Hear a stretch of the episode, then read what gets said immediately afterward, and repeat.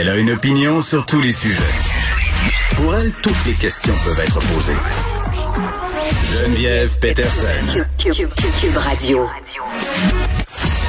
Salut tout le monde, bienvenue à l'émission. Gros lundi, gros lundi, c'est le début officiel de la campagne de vaccination. Première dose qui ont été envoyées euh, dans euh, des CHSLD, euh, hôpital gériatrique Mémonide, où le ministre de la Santé, Christian Dubé, se tient en ce moment même pour le début de son point de presse. D'ailleurs, on va aller le rejoindre. On, va avoir la chance dans quelques minutes là, de voir la, la, première vaccinée ici au CHSLD. Euh, Madame Lalouse, Gloria Lalouse, qui va être avec nous dans quelques minutes. Vous comprendrez qu'on rentrera pas à l'intérieur pour des raisons de, hein, de mesures sanitaires. Mylène, je te vois aussi, je t'ai salué tout à l'heure. Mylène Drouin, qui est de Santé publique Montréal. Je pense qu'il y a beaucoup de gens qui sont très heureux aujourd'hui. Alors, je vais être très, très bref pour vous dire que c'est une grande journée historique euh, pour le Québec. Vous savez, on dit que c'est un, grand marathon qu'on fait depuis neuf mois. Euh, on commence à voir euh, la lumière, la ligne d'arrivée, la lumière au bout du tunnel, comme on dit souvent.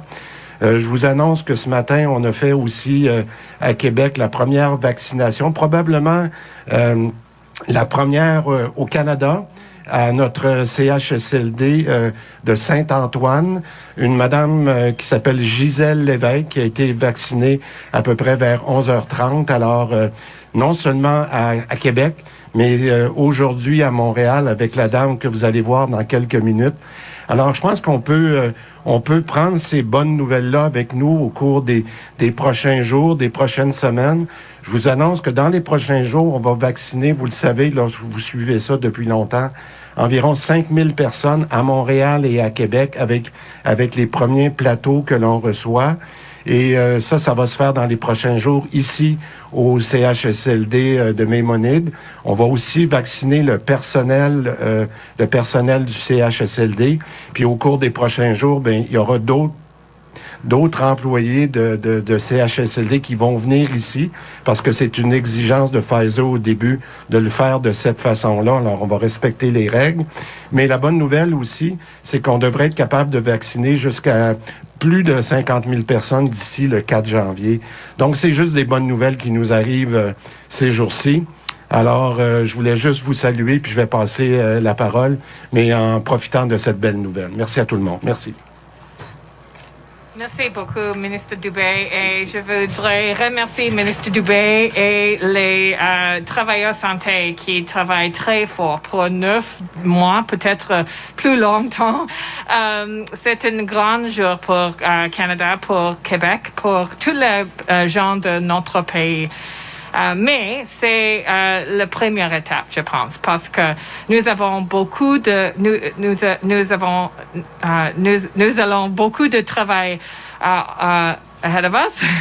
c'est euh, c'est un difficile temps difficile euh, encore et nous devons euh, rester dans notre notre effort de lutter contre Covid-19. Nous euh, alors, je pense, euh, je vais dire euh, peut-être un mot en anglais aussi. Uh, it's really good news for Canada. It's really good news for Quebec. It's really good news for everybody across the country. But we also have to keep protecting each other. And uh, one worry I know I would share with Minister Dubé is that Canadians think that this is just around the corner that COVID 19 is over. This is going to help. It's a very strong tool. C'est un très fort utile. Mais uh, nous devons protéger nos, uh, nos familles, uh, nos communautés encore. And I know we can do that as as we wait for our turn, as we see more and more vaccines arrive chaque semaine. Merci beaucoup. Et euh, peut-être Pablo, ou Pablo, est-ce que vous oui. ajoutez? Simplement remercier tout le personnel soignant ou chez nous, au Québec, et partout à travers le Canada, euh, l'armée, la Croix-Rouge. Euh, c'est un travail énorme que l'on commence aujourd'hui. C'est une journée historique, mais comme le ministre Dubé l'a dit, c'est un marathon, journée historique. Euh, on commence quelque chose de grand aujourd'hui, mais ce n'est que le début. Continuons ensemble. Merci.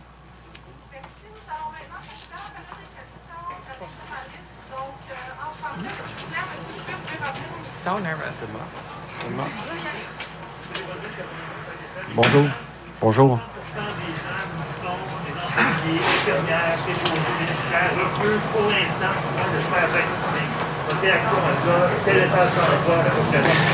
Ben, je pense que c'est un peu tôt. J'en parlais euh, avec euh, Francine tout à l'heure. C'est un peu tôt pour euh, mettre un chiffre parce que, premièrement, tout le monde est dans la fébrilité de, la journée. On a toujours dit que c'était sur une base volontaire qu'on voulait travailler avec avec nos employés. Moi, je laisserai passer euh, quelques heures, là, puis je pense qu'on va voir comment les choses vont évoluer. Je me rappelle que dans d'autres programmes de vaccination, euh, ça n'a jamais été vraiment un enjeu comme tel. Fait que moi, je laisserai passer les prochaines heures.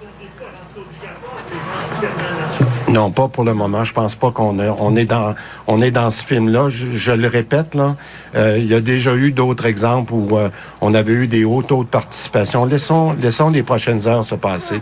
On verra comment ça va.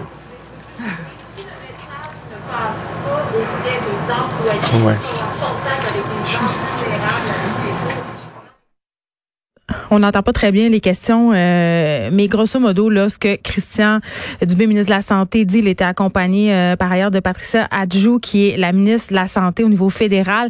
On est dans les bonnes nouvelles aujourd'hui. C'est clair qu'on n'a pas les chiffres auxquels on s'attendait au départ là, quand on était dans l'anticipation de ce vaccin, mais tout de même, il y a une première dame qui a été vaccinée euh, ce matin dans le coin de Québec où est Geneviève euh, Guilbeault, c'est-à-dire au centre d'hébergement Saint-Antoine. C'est un CHSLD.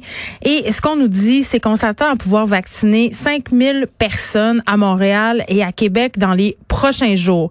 Et euh, qui sont ces personnes-là? Bien évidemment, ce sont les résidents des CHSLD et aussi le personnel, euh, quand même fait intéressant. Là, 50 000 personnes euh, seront vaccinées si tout se poursuit tel que prévu d'ici le 4 janvier au Québec. Je pense que c'est plus euh, que ce qui avait été prévu au départ et ça nous aide aussi à anticiper la suite avec moins d'appréhension parce que les cas qui sont quand même toujours à la hausse. en fin de semaine, hier, par exemple, on était à près de 1900 cas. Aujourd'hui, on connaît une légère baisse avec 1000 620 cas, mais tout de même, les hospitalisations euh, montent de 10 aujourd'hui. On n'est pas sorti du bois, comme on dit, donc on accueille ça quand même euh, avec une grande euh, fébrilité, ces vaccins-là. Et les premières questions qui ont été posées à M. Dubé était à propos des inquiétudes par rapport au vaccin. Quand même une étude qui est sortie aujourd'hui pour dire que majoritairement là, euh, les Québécois étaient pour la vaccination, voulaient se faire vacciner. Euh, puis même s'il reste un peu des craintes par rapport euh, à la vitesse à laquelle a été développé le vaccin.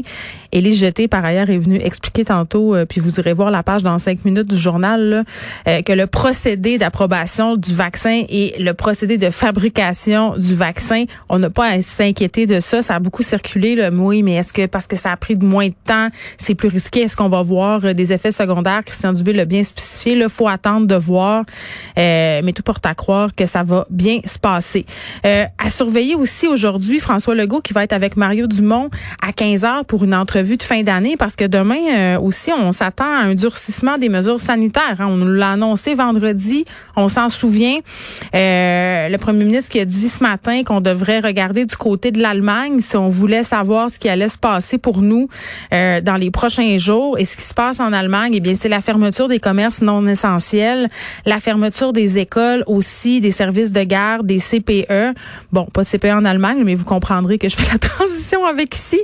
Euh, ce qui est dans l'air aussi, c'est un prolongement du congé scolaire pour le primaire. Parce qu'on sait, euh, au secondaire, ce sera le cas, les élèves qui seront appelés à revenir seulement une semaine euh, après le retour normalement convenu, c'est-à-dire en temps normal. Là, on aura une semaine d'enseignement à distance. Est-ce qu'on pourrait voir le primaire basculer euh, du côté de l'enseignement en ligne avec l'annonce de demain. Euh, ce sera à voir, mais une chose est sûre, ça inquiète beaucoup de parents. Moi, la première, euh, on se demande comment on va s'organiser. On se demande, ça va être quoi cet enseignement en ligne-là? Là, moi, j'ai reçu personnellement les feuilles de route pour mes trois enfants, maternelle, cinquième année, secondaire. Pour les deux plus vieux, ce sont des vraies journées. Là. là, je vous parle des journées prévues avant la période des fêtes parce qu'on sait, au départ, quand on avait peut-être envisagé les réunions de famille, on nous avait dit ben il faudra vous confiner une semaine avant idéalement. Et pour ce faire euh, peut-être que ça serait une bonne chose de faire l'école à distance de trois jours, euh, mesure qui a été maintenue malgré euh, le fait qu'on nous ait enlevé, entre guillemets, euh, ce droit-là de se voir pour la simple et bonne raison que ça faciliterait euh, la vie aux écoles au sens où ce sont des lieux de propagation, il y a des éclosions. mais ça sera pas facile pour les parents, même ceux qui travaillent à la maison, parce qu'il faut accompagner là, un petit gars ou une petite fille en deux, troisième année, gérer l'enseignement en ligne, gérer les travaux. Ça sera vraiment pas facile. Et au niveau des commerces aussi, qu'est-ce qui sera fermé, qu'est-ce qui sera ouvert? Moi, j'ai l'impression qu'on va fermer les centres d'achat, peut-être pas les magasins qui ont pignon sur rue, quoique on sait pas. Est-ce que les salons de coiffure et tous les salons d'esthétique vont devoir être fermés? On sait que pour la majorité d'entre eux, de toute façon, fermés entre Noël et le jour de l'an. C'est quand même un bon temps de l'année pour le faire. Là, je pense que c'est au cœur des discussions depuis la semaine passée, à savoir euh, que c'est le moment de donner une petite jambette au virus pour justement faire baisser les cas pour pas qu'on se retrouve en janvier justement avec euh, des cas qui sont incontrôlés, des fois des éclosions un peu partout la transmission communautaire dans le tapis, puis que là, on doit fermer nos commerces, puis qu'on doit faire plus de mal, entre guillemets, à notre économie à cause de fermetures qui se verraient prolongées.